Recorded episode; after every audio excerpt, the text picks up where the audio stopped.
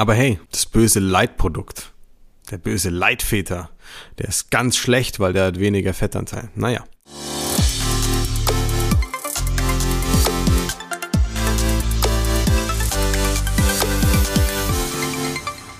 Herzlich willkommen zu einer neuen Folge des Smart Body Upgrades mit deinem Coach Marco. Freut mich, dass du wieder dabei bist. Danke für deine Zeit, für deine Aufmerksamkeit.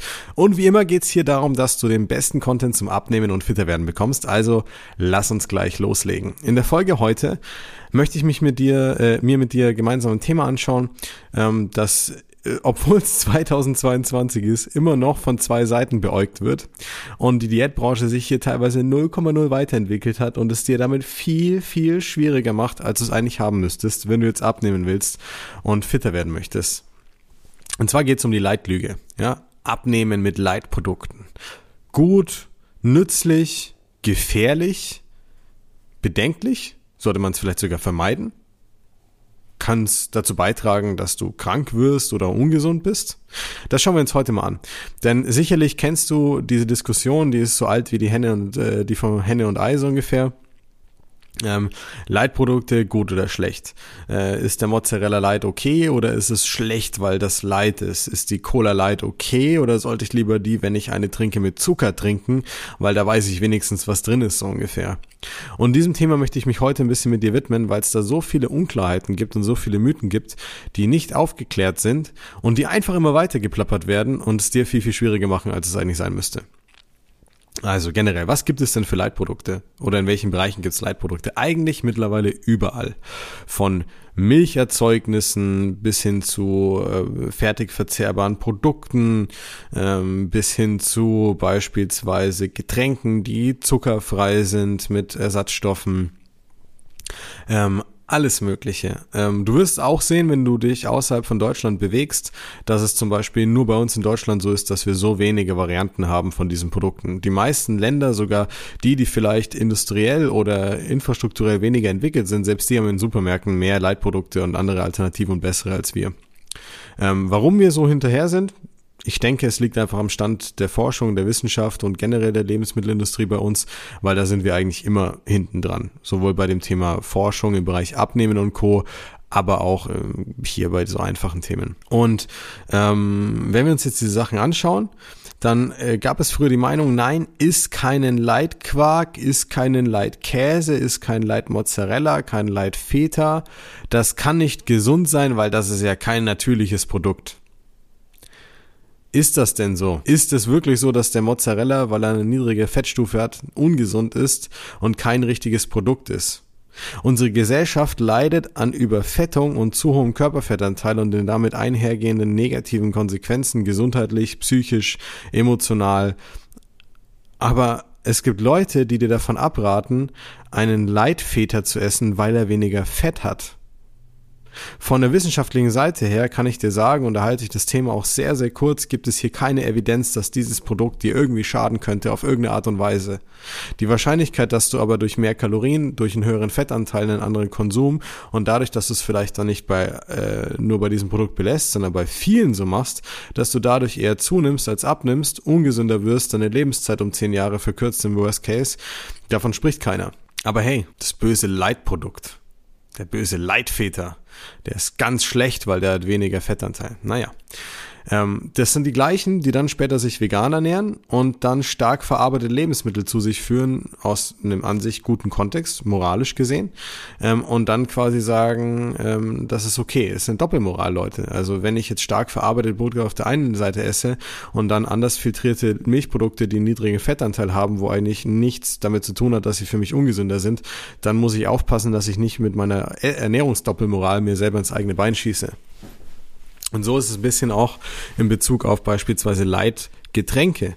Leitgetränke, nehmen wir Cola Light, Aspartam, ist doch das beste Beispiel dafür. Ja, ein Rattengift, das kann nur schlecht für dich sein. Jein. Ähm, es ist halt die Frage, von welcher Seite betrachte ich das Ganze.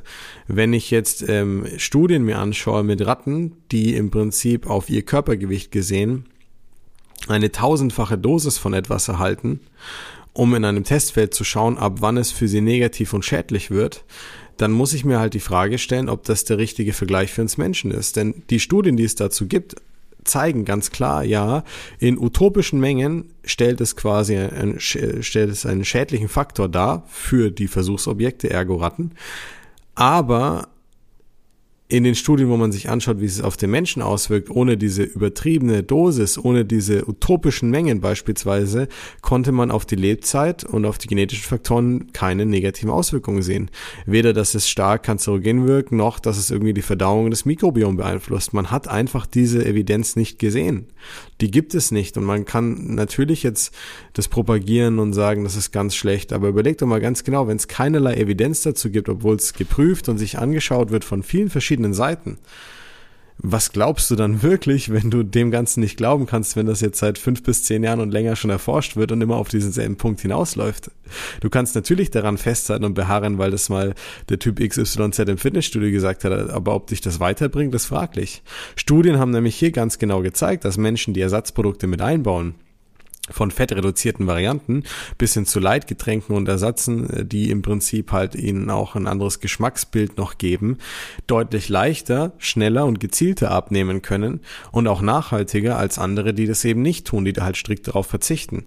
Die Frage, die du dir stellen musst, ist, bin ich ein Mensch, der sich generell schwerer macht oder bin ich jemand, der sich gerne lieber leichter, einfacher und effizienter macht?